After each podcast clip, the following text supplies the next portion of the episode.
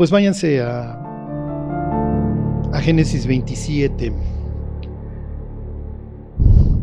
Pues ya se la saben, sin fe es imposible agradar a Dios porque el que se acerca a Dios tiene que creer dos cosas, que existe y que es recompensador. ¿Se acuerdan de estas palabras de Jesús? Pues que se ha hecho conforme a tu fe. Y el otro le dice, pues, no me acuerdo si es el mismo, pero si es el mismo, ¿no? Ahí en Cesarea de Filipo, aumenta mi fe. Dame la fe para creer. Si puedes hacer algo, ¿se acuerdan? Le dice, pues si puedes creer. No, pues no puedo. Pero pues si me das la fe. Bueno, hay dos formas de vivir por fe o en nuestras fuerzas. Aquí vamos a ver capítulo 27, la radiografía del desastre. ¿Ok? Todos, todos mal, todos, todos, todos. Que todos van a ser un osote. Bueno, dice, ahí están. Denme un segundo. 27. Dice cuando Isaac envejeció y sus, y sus ojos se oscurecieron quedando sin vista, llamó a Esaú, su mayor, y le dijo, Hijo mío, y él respondió, heme aquí. Esta expresión de heme aquí es la misma expresión que ya leímos en capítulo 22 del Génesis, en donde Dios prueba a Abraham y le dice, Abraham, y contesta con las mismas palabras, es, heme aquí. Lo que está implicando de entrada esta, esta historia es que Esaú es un buen hijo. O sea, sí, sí, sí se entiende. O sea, el autor ya te está dando una pista de que es un hijo que es un desastre si ustedes quieren. Ya menospreció la bendición y, la, primogenitura, pero es obediente. O sea, o sea, la lleva muy bien con su papá. Y como veremos, el día de mañana, aunque ustedes no lo crean, Jesús lo va a usar de ejemplo a este cuate como un buen papá. Bueno, así a super Esaú, aunque no me crean. Bueno, versículo 2, y le dijo, aquí yo soy viejo, no sé el día de mi muerte. Ok, les voy a ir haciendo varias pausas para que vayamos diseccionando este trágico y espantoso capítulo 27. Les quiero decir que la vida no va a ser la misma para nadie después de esto. ¿Ok? Todos van a sufrir y van a sufrir muchísimo después del 27. Piensen en las vueltas equivocadas en la vida. Mm, creo que era allá, ¿va? Eh, los que tengan que tomar decisiones próximamente con respecto a algo, bueno, pues piensen dos veces. ¿sí? ¿Qué es lo que Dios quiere? No sea que vaya a tomar mi vida en mis manos y acabe como estos pobres cuates en un sufrimiento de muchos años y espanto. Bueno, les vuelvo a leer el 2, le dice, yo soy viejo y no es el día de mi muerte. ¿Qué está pasando? ¿Qué, qué ceremonia va a tener lugar? ¿Qué creen que va a pasar? Si ya está ciego el patriarca, exactamente, ya, es la hora de que asumas ya tu rol como el patriarca y eso acuérdense que va a implicar muchas cosas. Vas a ser el redentor en caso de que alguno de tus hermanos caiga en desgracia o te lo maten. Vas a tener que ir a buscar al, al asesino. Pero también, digo, tienes esas responsabilidades, tienes los privilegios. Vas a ser el muy importante. O sea, la gente te va a buscar a ti para la administración de justicia. Este, y tú vas a darle la dirección. Las decisiones más importantes las vas a tomar tú. Eres el patriarca. ¿Ok? Este, ha llegado el momento. Y entonces obviamente se hacía una fiesta en donde se presentaba al primogénito. obviamente, si el primogénito era un gran, una gran persona, eh, los, que, los que asistían era un gran festejo. ¿Ok? ¿Por qué? Porque sé que él me va a garantizar que el clan, que la sobreviva mucho en todos sentidos, a que nos podamos expandir, que tome buenas decisiones con respecto a nuestros ganados, este, la agricultura que ustedes quieran. Si ponen a un bot, va a sufrir, pues saben que va a hundir el barco. ¿Cómo vería la gente para saber? Nosotros acuérdense que llegamos al texto con nuestras ideas de ¿Quién sabe? Al grado de que al grado de que Isaac, que la Biblia lo presenta como un tipo que piensa, está teniendo la, está teniendo la, ¿cómo les diré? La prevención, o sea, la, está siendo oportuno. Y a ver, antes de que me muera ya haya una rebatinga por la, por la presión, pues de una vez. Les pregunto, y antes de responder, piensen, ¿está bien lo que está haciendo Isaac al hacer la fiesta para la transmisión del poder a Esaú?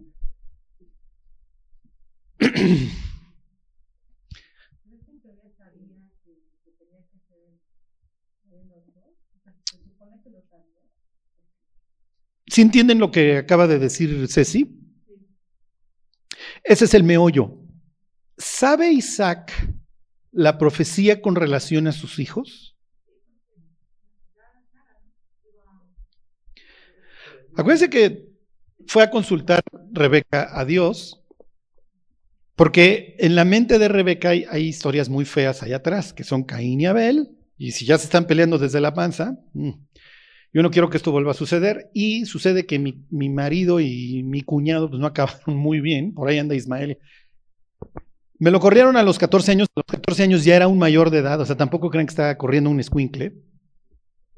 Hoy pues habría que, tendrías que llevarse su PlayStation y no sabría más qué hacer en la vida. En aquel entonces ya eran considerados adultos, o sea, y miren, se los digo porque uno lee estas historias, ah, era un desgraciado Abraham. No, o sea, Dios se tuvo que esperar a que naciera precisamente Isaac tantos años después, son las malas decisiones retardan las promesas, para que pudieran correr a, a Ismael y pudiera cumplirle a Ismael pues, las promesas que le hizo a él, que también sería, tendría doce príncipes, etcétera, etcétera. Aquí, y digo, ahorita vamos viendo, conforme vamos leyendo, si sabía o no. Todo radica en si don Isaac sabe que la bendición no es para esa y ahorita, cuando lleguemos a la parte ya concreta de la bendición, vamos a ver que es muy probable, es muy probable que sabe que Esaú no es el bueno. ¿Ok? Pero de alguna forma voy a salir con una decisión tibia en donde quedo bien con todos. Y ya saben cuál es la fórmula para el desastre. Si quieres quedar bien con todos, pues vas a acabar quedando bien con nadie. ¿Ok? Bueno. Entonces ya empezamos mal, todo mal. ¿Ok? Como sea, Esaú no debería estar ahí. Porque además, pues ya la vendiste, ¿no? Ya la vendiste por el plato de lentejas. Entonces, ¿qué haces ahí? Bueno, le dice, versículo 3, toma pues ahora tus armas, tu, tu arco, y sal al campo y tráeme casa. Y hazme un guisado como a mí me gusta, y tráemelo y comeré para que yo te bendiga antes que muera. Acuérdense que los pactos para estos orientales se celebran comiendo, pero eso en la Biblia todo el mundo come. Bienaventurados los que tienen derecho a entrar a dónde, a las que, a las rayitas del cordero, a las bodas, todo es banquete. Ok, siempre es banquete, todo es. Ah, ¿qué creen, muchachos? Pues ya maté a la bestia, ¿qué les parece si la dividimos y nos la comemos? ¿Se acuerdan de este salmo extraño de que dividen a un dragón y se lo comen? Así veían los antiguos literalmente la destrucción del caos y lo destruimos de tal forma que hasta nos lo ingerimos. Es lo que dice, aunque no lo crean, el libro de Apocalipsis. ¿Ok? Bienaventurados los que tienen la entrada a las bodas del Cordero, aleluya, porque el Señor nuestro Dios Todopoderoso reina y entonces vi el cielo abierto y aquí un caballo blanco baja, aplasta a la bestia, aplasta al falso profeta y vamos a comer dragón, muchachos. No se lo comen en sentido literal, lo mandan a una prisión. Pues sí se entiende. Les pongo otro ejemplo. Jesús va camino al otro lado, ahí a, la Decápolis, y ¿qué sucede? Pues una tormenta, el mar, que es también ejemplificado como dragón, que representa se les pone bravo y Jesús no lo calma, lo reprende, ¿se acuerdan? Entonces, en la idiosincrasia de los discípulos es ya puso quieto al caos. Sigues leyendo el Evangelio de Marcos y Jesús está caminando sobre el mar. ¿Qué está haciendo Jesús? Se está regodeando. ¿Ok? Ya te maté allá atrás y ahora entiendo, como si fueras tapete, te estoy Ajá. Eso es lo que quiere hacer en nuestra vida. Nada más que somos peor que dragón, ¿están de acuerdo? Dice Jesús, el mar está más fácil que ustedes, muchachos. Bueno. Ok, entonces vamos a celebrar fiesta cuando nosotros le hablamos a alguien de Cristo y le decimos, mira, Dios está a la puerta de tu corazón, que dice Apocalipsis 3:20. He aquí yo estoy a la puerta y llamo, si alguno oye mi voz y abre la puerta, entraré a él y cenaré. Así se reconcilian y así se firman los pactos. Te voy a hacer mi hijo y vamos a comernos algo. Bueno, pues aquí van a comer para la transmisión, vamos a hacer banquete, tú y yo, hijito mío, porque te voy a transmitir la...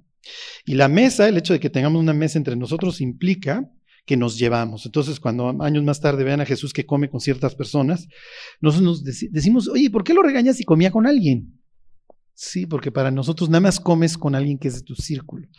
Al incluir a un político corrupto como estos tipos, el mensaje que manda es de que son de su círculo, de que él es como ellos. ¿Ok? bueno. Y Rebeca pues, tenía intervenido los teléfonos. ¿Ok? Versículo 5. Rebeca estaba oyendo. Claro que está oyendo, porque sabe que pronto, cualquier día de estos, me sacan de la carrera Mickey Rurris. ¿Ok? Y eso no puede suceder. Si tú a Rebeca le preguntaras algún dicho sabio, eh, te diría alguno tipo PRI. El que se mueve no sale en la foto. ¿Ok? Entonces, aquí tienen a Rebeca al más puro estilo priista o político mexicano, en todas las fotos, todas las mañanas, viendo a qué hora pues piden el alimento para celebrar este banquete de sucesión. Ok, se los vuelvo a leer el 5. Cuando dice Rebeca estaba oyendo, cuando hablaba Isaac a Esaú, su hijo, y se fue Esaú al campo para buscar la casa que había de traer. Entonces Rebeca, esta es la traducción según Charlie, se puso bien los pantalones, ¿ok? Le sigo ya con la de la reina Valera. Entonces Rebeca habló a Jacob su hijo, diciendo, aquí yo he oído a tu padre que hablaba con Esaú, tu hermano, diciendo, tráeme casa y hazme un guisado para que coma y te bendiga en presencia de Jehová. Ok, alguien más está invitado al banquete. Antes que muera, pues sí, no, no puedo morir sin intestado, ok. Ahora pues, hijo mío, obedece a mi voz en lo que te mando. ¿Ok? ¿Quién trae los pantalones? ¿Ok? Doña Rebeca. Rebeca va a intentar controlar todas estas situaciones y no le va a funcionar. La Biblia, acuérdense que presenta lo que pudieran llamar de, caos a cosmos. El cosmos implica un sitio ordenado. ¿Ok? Les voy a poner un ejemplo, váyanse al Salmo 19. ¿Ok? en donde está permeando a lo largo del pensamiento de todos estos antiguos, y esto es algo que se van a llevar a todas las discusiones, no todas, pero en muchas. Este, en, este, en esta idea de que el, en el principio reinó el caos.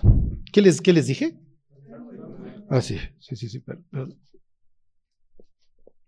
Y la única forma que la Biblia va a describir para ordenar el caos es la siguiente.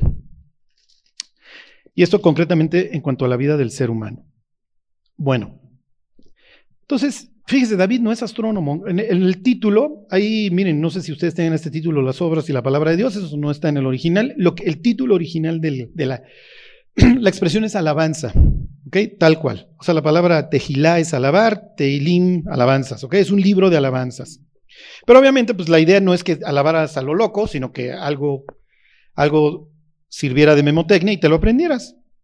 Entonces dice al músico principal, es una alabanza que le va a hacer David a Dios, y entonces dice, los cielos cuentan la gloria de Dios y el firmamento anuncia la obra de sus manos. ¿Se acuerdan? El firmamento es producto del día 2 y va a separar el caos, va a separar las aguas de las aguas. Y entonces lo que está diciendo David es que reinó el caos, obviamente está haciendo referencia a Génesis a los primeros versículos del Génesis, y luego dice, miren, pero como Dios ordenó todo esto, fíjense que hoy, hoy entendemos que el sol va a salir por el, por el oriente y se va a poner por el occidente, y las estrellas literalmente, así dice el libro de jueces, van en un canal. ¿Ok? Ellos no tienen nuestra cosmovisión. Para ellos las estrellas se mueven dentro de un canal. ¿Ok? Y repiten y repiten su ciclo. ¿Ok? Continúa pues, ahí su disertación David, dice un día, emite palabra otro día, Y una noche a otra noche declara sabiduría. No hay lenguaje ni palabras, ni es oída su voz. Por toda la tierra salió su voz y hasta el extremo del mundo sus palabras. Pablo, para, para aclarar que el ser humano no es irresponsable delante de Dios, cita precisamente este pasaje en el capítulo 10 de la carta a los romanos. La siguiente vez que lean el libro de Hechos, fíjense cómo cuando Pablo llega a la sinagoga hace toda una exposición relacionada con la escritura y las profecías. Cuando le toca predicar con gentiles, habla de la creación. Piensen en Iconio o piensen en Atenas. Piensen en las primeras palabras de la carta a los romanos, porque lo que de Dios se conoce, les es conocido porque Dios se los manifestó. No se hagan locos, porque las cosas invisibles de Dios, su eterno poder y su divinidad, se hacen claramente visibles desde la creación del mundo, siendo entendidas por medio de las cosas hechas. O sea, lo que Pablo está diciendo es que la retina y el hígado dentro de un mismo organismo no salen por casualidad. Ajá, es una fábrica de químicos y la otra es una maravilla. Dice, a ver muchachos, no, no, no se juntan, no salen de las piedras para que luego salga una piedra con patas y traiga las dos cosas, más el páncreas más lo que se acumule esta semana. ¿Ok? Por eso es que ha habido una guerra tan fuerte este, contra, contra decir, oye, pues me imagino que alguien lo hizo, ¿no? ¿Por qué? Porque si tú ves tu vida como, como, como chango que simplemente se bajó de un árbol, tu vida carece de sentido. Y entonces eso te da el derecho a hacer lo que se te pegue la gana y más o menos irle buscando. Si por el otro lado crees que hay un creador, eso implica tres cosas, ¿se acuerdan? Dos con R y una con P. Si hay un creador, pues eso implica relación, porque seguro me hizo para llevarse, ¿no? La P, bueno, seguramente tengo un propósito. Y la R, la otra R, que es muy feita, la responsabilidad. Pues seguramente soy responsable delante de esta persona. Y entonces, ¿cuál avestruz prefiero hacer un hoyo en el piso y meto la cabeza. ¿Y verdad que no existes? ¿Verdad que no existes? ¿Verdad que no existes? Bueno, y entonces Pablo dice, a hermano, y cita esta, y cita este salmo y dice, ahí están los cielos que cuentan la gloria de Dios. Fíjense, versículo 4 se los vuelvo a leer. Por toda la tierra salió su voz. ¿Por qué? Porque ahí están los astros llevando a cabo su, su recorrido. Dice, y al extremo del mundo sus palabras. En ellos puso tabernáculo para el sol. Esto es típico en su pensamiento. El tabernáculo, el que Dios le enseña a hacer ahí a Moisés en el desierto, es un microcosmos. ¿Mm? Tienen el atrio, tienen la tienda de campaña que está dividida en el lugar santo y el lugar santísimo. Es tripartita el cosmos. Así ve Dios el mundo. Es un microcosmos. Está la tierra, ¿ok? El firmamento y arriba para cuando Pablo va al cielo dice que ascendió hasta dónde? Hasta el tercer cielo, porque en su mentalidad llegué hasta la presencia de Dios. ¿Ok? Entonces pasé por el atrio, pasé por el lugar santo y llegué hasta su presencia. Bueno. Dice versículo 5, y este, al sol, como esposo que sale de su tálamo, nuevamente esta idea de un techito, se alegra cual gigante para recorrer el camino. El sol tiene un camino, ¿ok? Y hasta la fecha, digo, sí. Pues miren, yo no sé si ustedes se fijaron, pero creo que hoy salió, volvió a salir por el oriente, ¿no? Y yo creo que en la tarde se vuelve a poner por el occidente, pero bueno. Ahí es donde dices, oye, mi Darwin, pues la neta yo sí veo bastante orden en este universo, ¿no? y no veo una tendencia al desorden. Sí la veo en mi vida, no la veo en que Dios arregló. Ok, versículo 6. De un extremo de los cielos es su salida y su curso hasta el término de ellos, y no hay nada que se esconda de su calor. La ley de Jehová es perfecta, que convierte el alma, el testimonio de Jehová es fiel, que hace sabio el sencillo. ¿Qué tiene que ver una cosa con la otra? A ver, David, empiezas así muy padre, ya me estoy imaginando así las estrellas, el sol, el cielo, los atardeceres, y luego de la nada me empieza a hablar de la Biblia. ¿Qué tiene que ver una cosa con la otra? ¿Qué tiene que ver que el sol haga un recorrido con que la ley de Dios es perfecta y que convierte el alma? ¿Qué creen? La creación es perfecta, inciso A, ¿ok? Guardamos esa bala en la recámara por si la tenemos que usar, mi Just. La palabra de Dios ¿Qué tiene que ver el sol con la Biblia? ¿Alguien me pudiera explicar? ¿O con el recorrido que hace el sol? El orden, exactamente. La forma en la que Dios transmite el orden del cosmos al corazón del ser humano es a través de su ley. ¿Ok? Entonces, así como pude ordenar el, este caos y que hoy tener así sus carrilitos bien definidos, así para la vida familiar, ¿qué creen muchachos? Hice también unos carrilitos. Y entonces el marido va acá, la mujer va acá y acaban los hijos. Y si ustedes siguen en el eje vial, sin estarse moviendo, van a llegar a donde quieren. Si se me empiezan a mover, se van a empezar a estrellar entre ustedes y se van a acabar matando. ¿Por qué les he hecho todo este rollo? Que Rebeca no tiene absolutamente nada que hacer controlando la situación y se los digo así en términos coloquiales, subiéndose las barbas a su marido. Vamos a tomar a cualquier mujer virtuosa de G316 satélite y la mandamos a esta escena. Y entonces está Rebeca dando las instrucciones. A ver, mi cuate, a ver, preparen como a mi marido le gusta el, el cabrito y etcétera. A ver, tú mientras, bruto, a ver, vete a disfrazar. No, le van a dar a tu hermano la. O sea, piensen al más puro estilo, mexicanicen la historia. ¿Ok? Y tú llegas mientras Rebeca está dando instrucciones en toda la hacienda y. Rebeca. ¿Qué pasó? Mira, a mí también cuando me lo dijo Charlie se me hizo el hígado como almeja con limón. Pero te lo tengo que decir. Mujeres, sujetaos a vuestros maridos, como ellos hubieran utilizado la palabra cajal o edad, que es la congregación, que luego traducen a eclesia cuando la convierten al griego, como la comunidad está sujeta a Dios. A ver, ¿tú crees en Jehová? ¿Sí? Y estabas muy nerviosa porque conoces esta historia de Caín y Abel que se acaban matando y tú no quieres que pase eso con tus hijos. Pues obviamente que no, por eso estoy disfrazando este cuate. Te va a pasar profecía autocumplida. Vas a perder a tus dos hijos si sigues por este camino. Bueno, entonces, ¿cuál es, la otra opción? ¿Y qué le diría la mujer virtuosa de G316 satélite? Exacto. Todo lo que dijeron. Wow, las felicito. ya, váyanse las señoras. Nos quedamos los señores. A vernos las caras de brutos. Eso luego entramos, María. Eso Dame una oportunidad, denme una luz, muchachos. Lo que les quiero decir es que cuando nosotros no seguimos los carriles, nos vamos a estrellar, no hay de otra. Lo que sigue en capítulo 27 es puro sufrimiento. Cuando la señora, es que él no sabe, es que yo le tengo que decir, es que esto, es que el otro, va a cumplir la profecía. Hay veces que dices que no quiero un patán y la forma que lo trata acaba generando el patán. Entonces, y miren, hace 50, 80 años los carriles estaban bien definidos, la humanidad al menos sabía por dónde.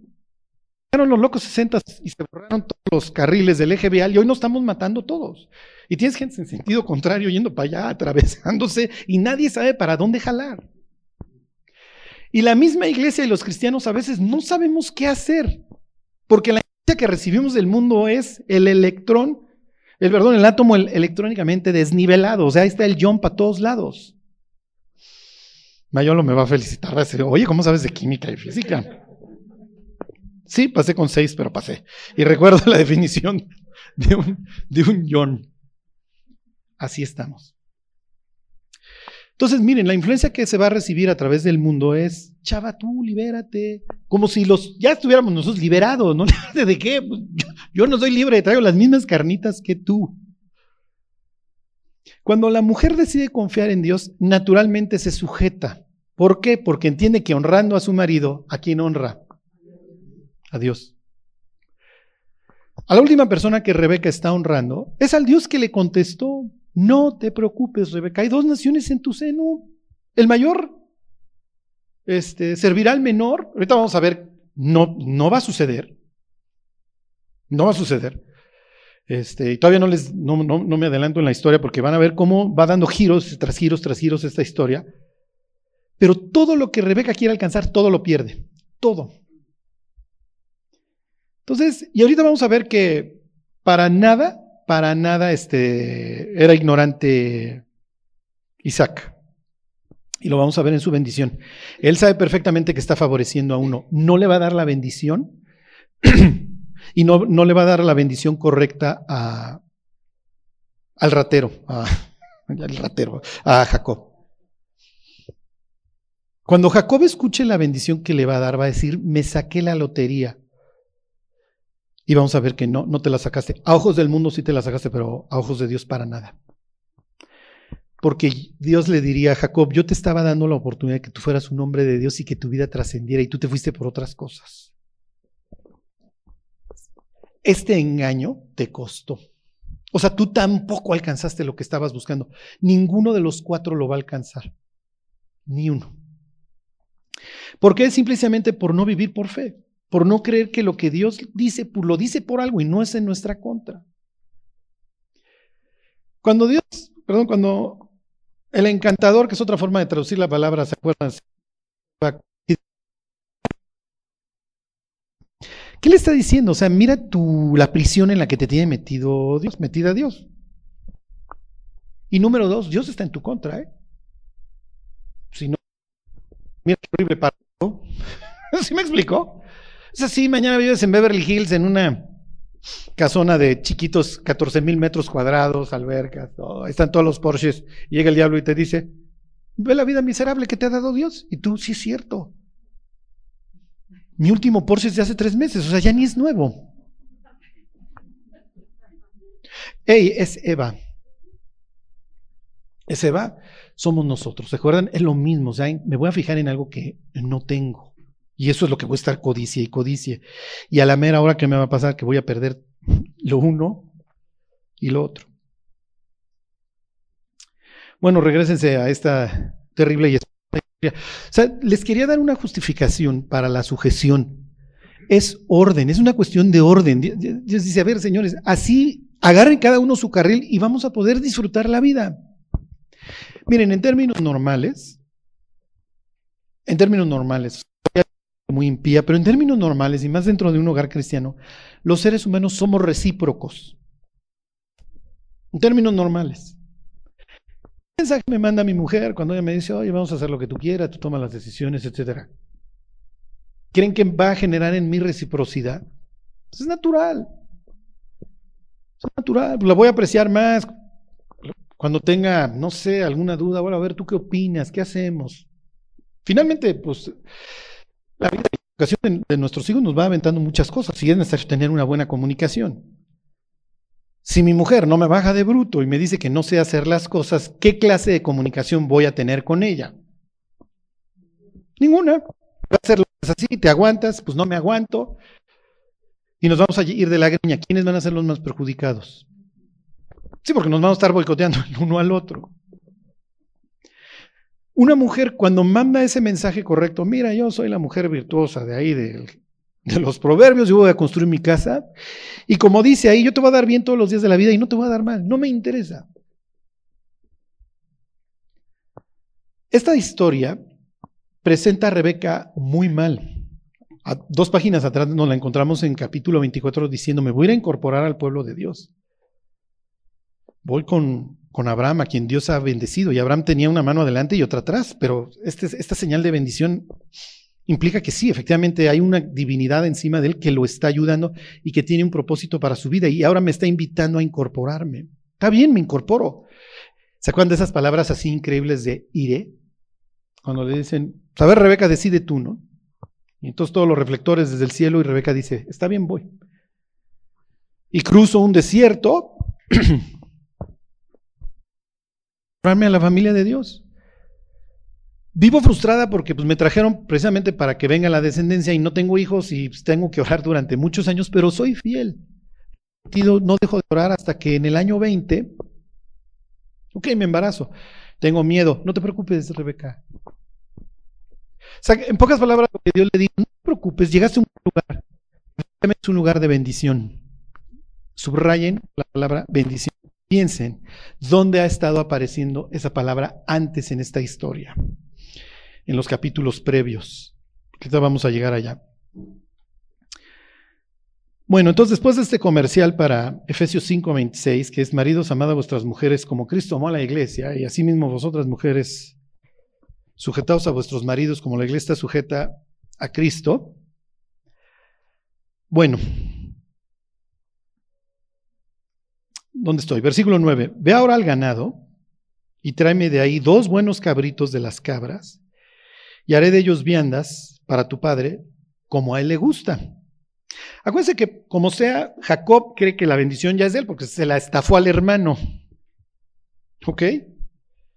Y entonces le dice Jacob, versículo 11, Jacob dijo a, Rebeca su madre, he aquí aún mi hermano es hombre velloso y yo la empiño. ¿Se acuerdan esto de velludo? Ok, dice, quizá me palpará mi padre y me tendrá por burlador, eso tiene que ver con, con su nombre, y traeré sobre mí maldición y no bendición. O sea, ve el riesgo que estamos tomando.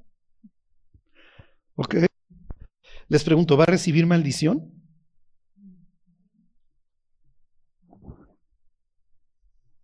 Para que lo... Ahí lo dejamos en el tintero.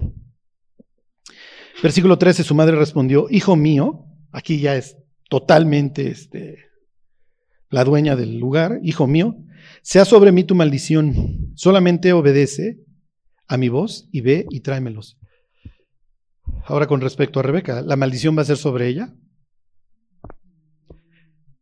La maldición que ella está evitando es que uno de los hermanos mate a otro. En el caso de Caín, Caín no va a ser vengado. Caín se convierte en el primer vagante ahí sobre la tierra. Es el, eh, ¿cómo les diré? Se convierte en el modelo del incrédulo cuya vida está toda, ¿cómo les diré? Manchada de pecado, pero no muere inmediatamente. O sea, lleva una vida cada vez más a Dios pues, morir. Aquí no. A la hora que, que uno de los hermanos mate a otro, a ver, Isaac, yo no sé si tú tengas todavía la vista para ir a perseguir al otro, pero no vamos a permitir esto en la tierra ¿eh? y, vamos a, y vamos a matar al hermano. Entonces sería privada de ambos. Eso es lo que ella está intentando evitar, la muerte de uno de ambos. ¿Le va a suceder?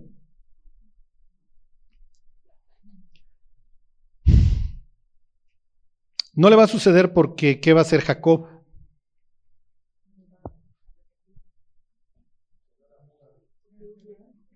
Just. ¿De qué habla la Biblia? Tres palabras. Exilio y redención. ¿Qué le va a pasar a don Jacob? Va a ser exiliado. Piensen en Israel. 2500 años. A veces exiliados en su profesión, a veces por todo el planeta. Y los exilian de Roma y los exilian de España y los exilian de aquí y los exilian de allá. Esta va a ser la tónica del partido por la falta de fe, el exilio. Cuando se le está yendo a la tierra no prometida, ajena su hijo.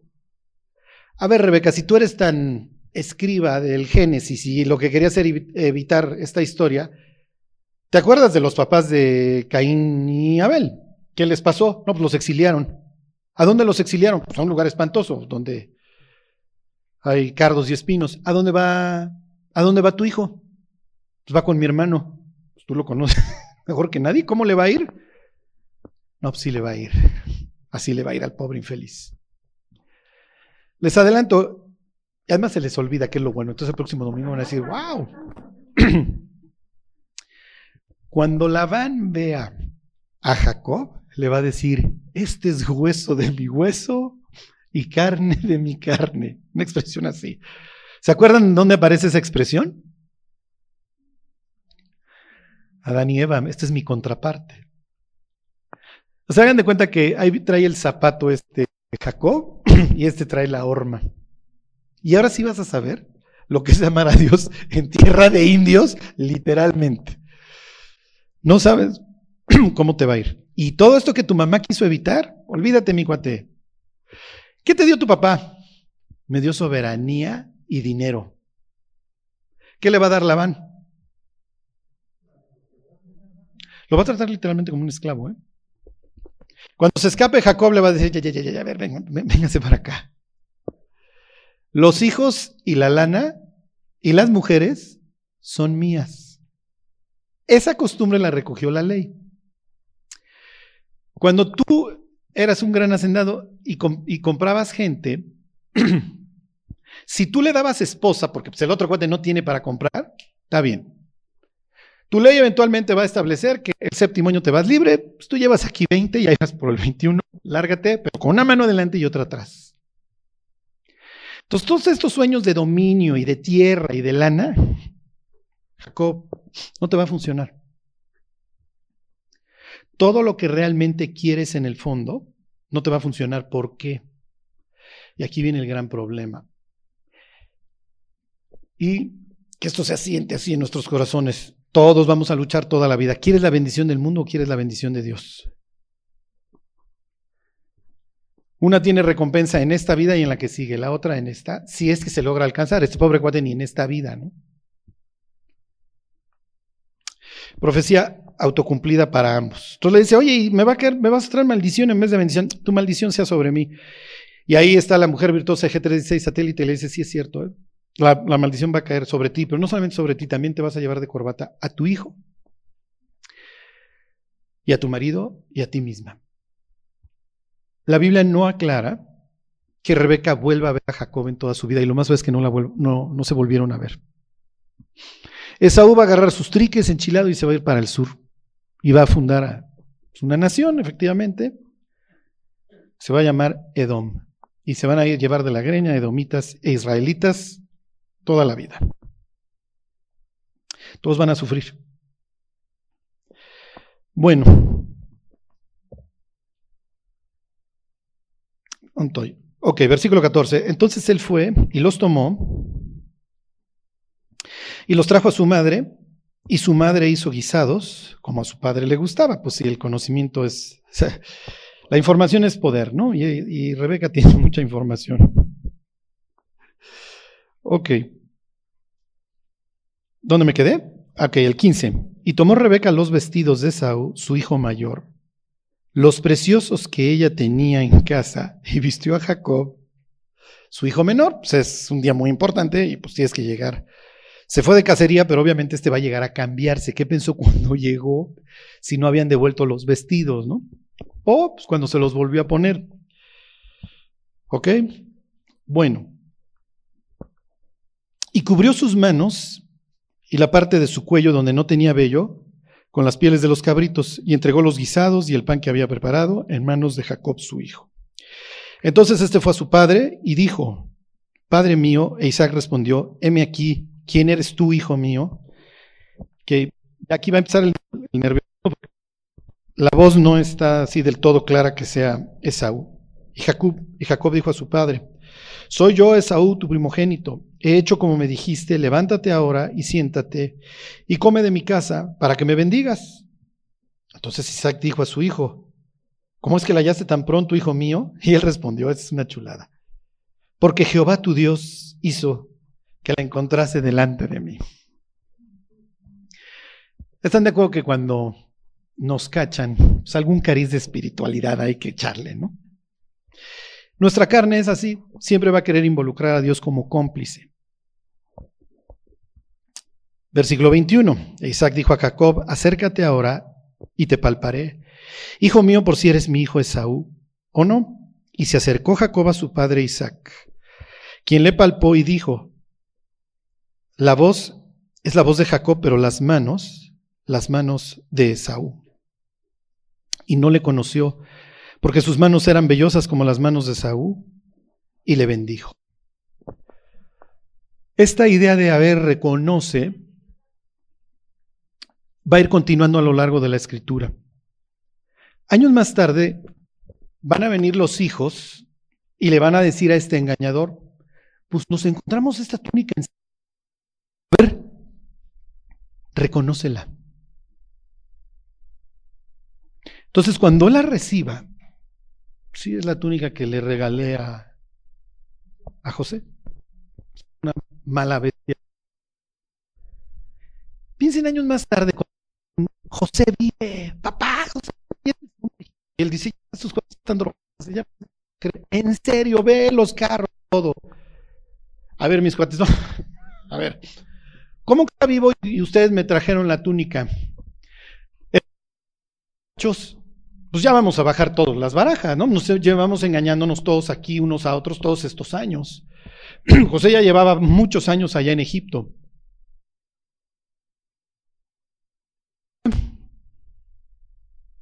¿Qué pensó Jacob? A ver, bola de para que la reconociera y lo que él había hecho. Cuando nos suceden desgracias en la vida, ¿qué es lo primero que pensamos? Sí, ¿por qué? Es la primera pregunta. Uno pensaría que ahí la familia se va a desmembrar porque Jacob va a decir, oigan, el sufrimiento que ustedes me, hicieron tener tantos años, es inconcebible que todos hayan hecho este pacto de silencio. Y hay de aquel que se raje y le diga a mi papá que lo vendimos este cuate porque igual y, se lanza a Egipto a buscarlo, ¿eh? si no es que ya lo mataron. Y todo mundo, oye, ¿qué crees? El cuate de allá de en Egipto nos dijo que trajéramos a Benjamín. Sí, pero ustedes saben lo que sucedió. Y si muere Benjamín, literalmente dice el pasaje, haréis descender en luto mis canas al Seol. O sea, me voy a ir chillando a la siguiente vida. Ya, o sea, la miseria total. Entonces quiero que piensen en la idea de que voy a perder a otro hijo y lo amo y es un tipazo también este Benjamín. Y es hijo de Raquelita, mi amada, la adoro con todo mi corazón. Y también me lo van a quitar. O sea, cada vez que yo veía el rostro de José y el rostro de Benjamín, veía a Raquel. Y también lo voy a perder. Ahí todavía no saben que José pues, es José. Piensen en el dolor. Tantos años. ¿De quién fue la culpa? Digo, no le vamos a quitar la responsabilidad a la bola de enfermos mentales que eran los hermanos. Pero ¿quién dio la vuelta equivocada?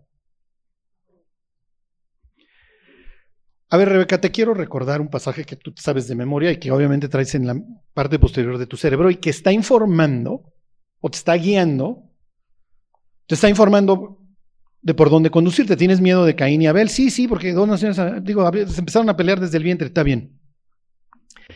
A ver, vámonos arribita en la historia que tú muy bien conoces y que te ha platicado tu marido suegro.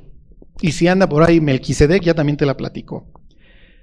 ¿Qué sucedió el día que Eva tomó el control y le dio de comer a su marido? ¿En qué acabó la historia? Mm, en exilio y muerte, homicidio, destrucción. Entonces, ¿Qué haces dándole el plato de aquí? Tómelo como el fruto prohibido. ¿Qué haces dándoselo a tu hijo y luego para que se lo dé a tu marido? ¿Qué estás haciendo?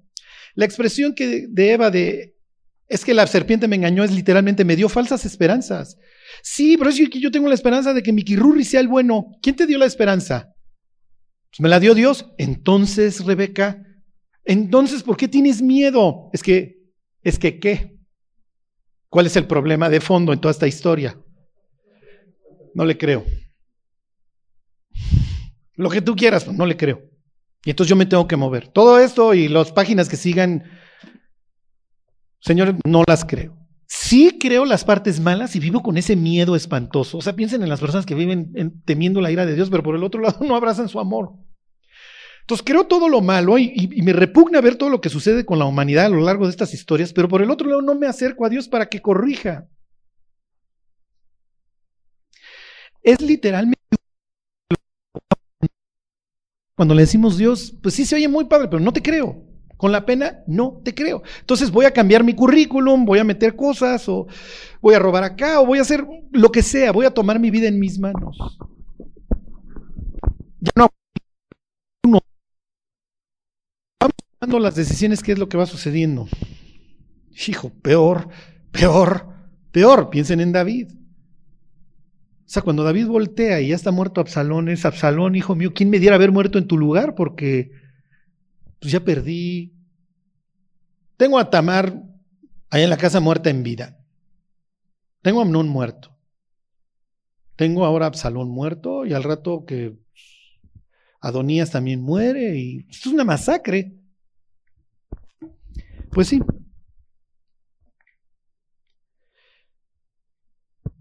reconoció. bueno, versículo 24. Y dijo, ¿eres tú mi hijo Esaú? Y Jacob respondió, yo soy. Ok, vamos a regresar al Génesis 3 nuevamente. Y preguntó Dios al hombre, ¿dónde estás tú? Te estoy dando una oportunidad de que enfrentes tu vida. O sea, todavía esto no está, algo está mal, ¿ok? Isaac está pensando, algo aquí no para nada, me está cuadrando, fue muy rápido, la voz no es. Uy, uy, uy, uy. Y si esto sale mal, mm, ¿eres tú? Te estoy dando la última oportunidad así de que salgas del escondite y te enfrentes a ti mismo y digas, ¿sabes qué, papá? Como diría don Daniel, hay un Dios en los cielos. Él revela lo profundo y lo escondido, conoce lo que está en tinieblas y con él mora la luz. No soy. Ya me quité el disfraz, ya no me aguantaba además, ya me voy. Bendice a mi hermano Esaú. Y ahorita van a ver la bendición que le hubiera dado.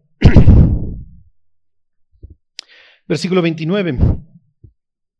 Dijo también, acércamela y comeré de la casa de mi hijo para que yo te bendiga. Y Jacob se le acercó. E Isaac comió, le trajo también vino y bebió, pues es parte del banquete, acuérdense. Y le dijo Isaac su padre, acércate ahora y bésame, hijo mío. Y Jacob se acercó y le besó, y olió Isaac el olor de sus vestidos y le bendijo diciendo, les voy a leer la bendición y ahorita, y, aquí terminamos esta idea y nos, y nos vamos. Fíjense, ¿qué le va a decir en la bendición? Mira el olor, versículo 27 dice, Jacob se acercó y le besó, y olió Isaac el olor de sus vestidos y le bendijo diciendo, mira el olor de mi hijo como el olor del campo que Jehová ha bendecido.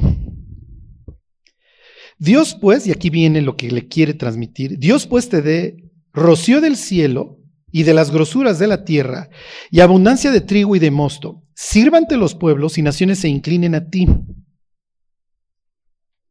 Sé Señor de tus hermanos y se inclinen ante ti los hijos de tu madre. Malditos los que te maldijeren y benditos los que te bendijeren. ¿Qué le dio?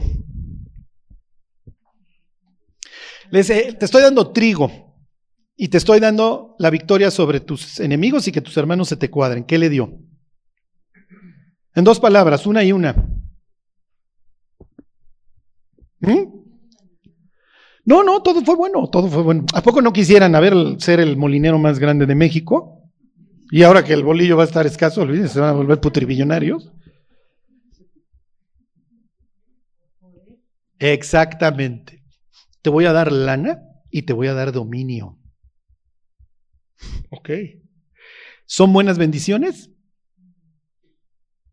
Bueno, si alguien no quiere sus cosas, yo se las recibo encantado, ¿eh? Y si alguien tiene algún título en una empresa y me lo quiere transferir, también. No vayan a empezar Charlie para nada, o sea, ¿para qué quiero dominio y lana? O sea, lejos sea. Buena bendición, mala bendición, ¿qué dirían? Ok, ahí tienen las tres. Buena, inciso A, mala. Inciso D, mucha responsabilidad. Inciso E, todas las anteriores. Inciso C, dice Mari. Buena, pero pues que tenga buena actitud. Este.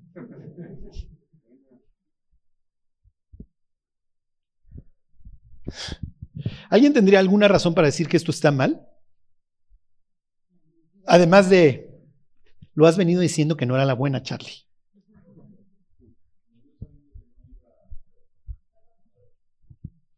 Bueno, nadie podemos, ¿eh? Digo, por ahí va. Estoy dando dominio y dinero. Ok, ¿qué le prometieron a Adán y Eva cuando lo crearon? Y los bendijo Dios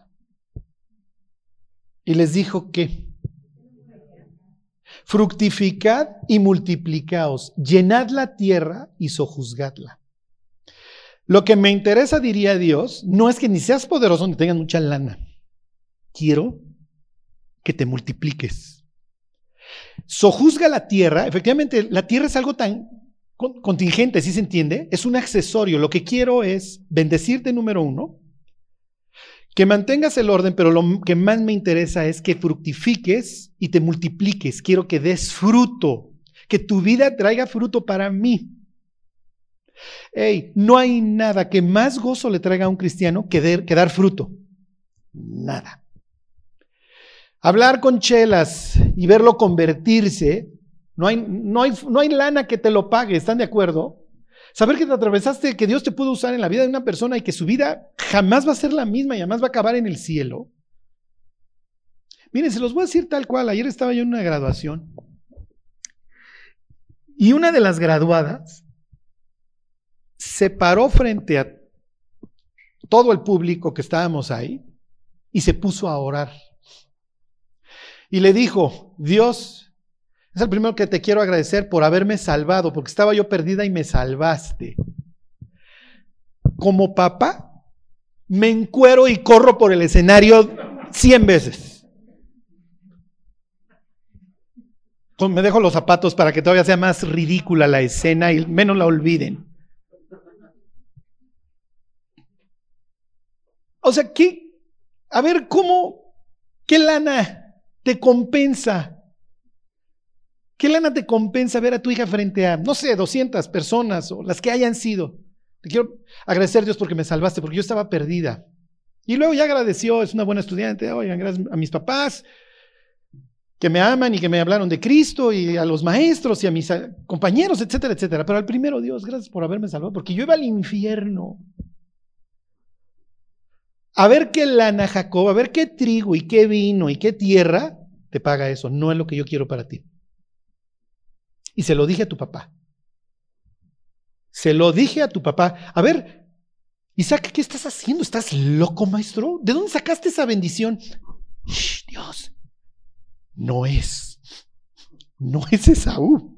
Al rato voy a tener que armar un mitote o, tengo la sospecha, porque cuando venga me voy a estremecer. Y si es cierto, no era. Pues esa no es la bendición. Regrésense tantito allá al 26. Versículo 3. Esta es la bendición y se la va a acabar dando, ¿eh? Se la va a acabar dando a Jacob y Jacob la va a obtener. Eventualmente, contra viento y marea. Y la va a disfrutar pocos años antes de su muerte. Horrible. ¿La pudo haber disfrutado desde antes? Por supuesto que sí. Pudo haber tenido una vida total y perfectamente distinta. Si mal no recuerdo, va a vivir hasta los... ¿Alguien se acuerda? Creo que llega a Egipto de 137 años. Una vida espantosa a partir de este día, ¿eh? horrible. Porque esa es la idea del estudio, que pues, nos curemos en salud viendo la vida de este, de este extreme. Versículo 3, está hablando, eh, está hablando Dios con Isaac, con el cuate que ahorita está bendiciendo al hijo.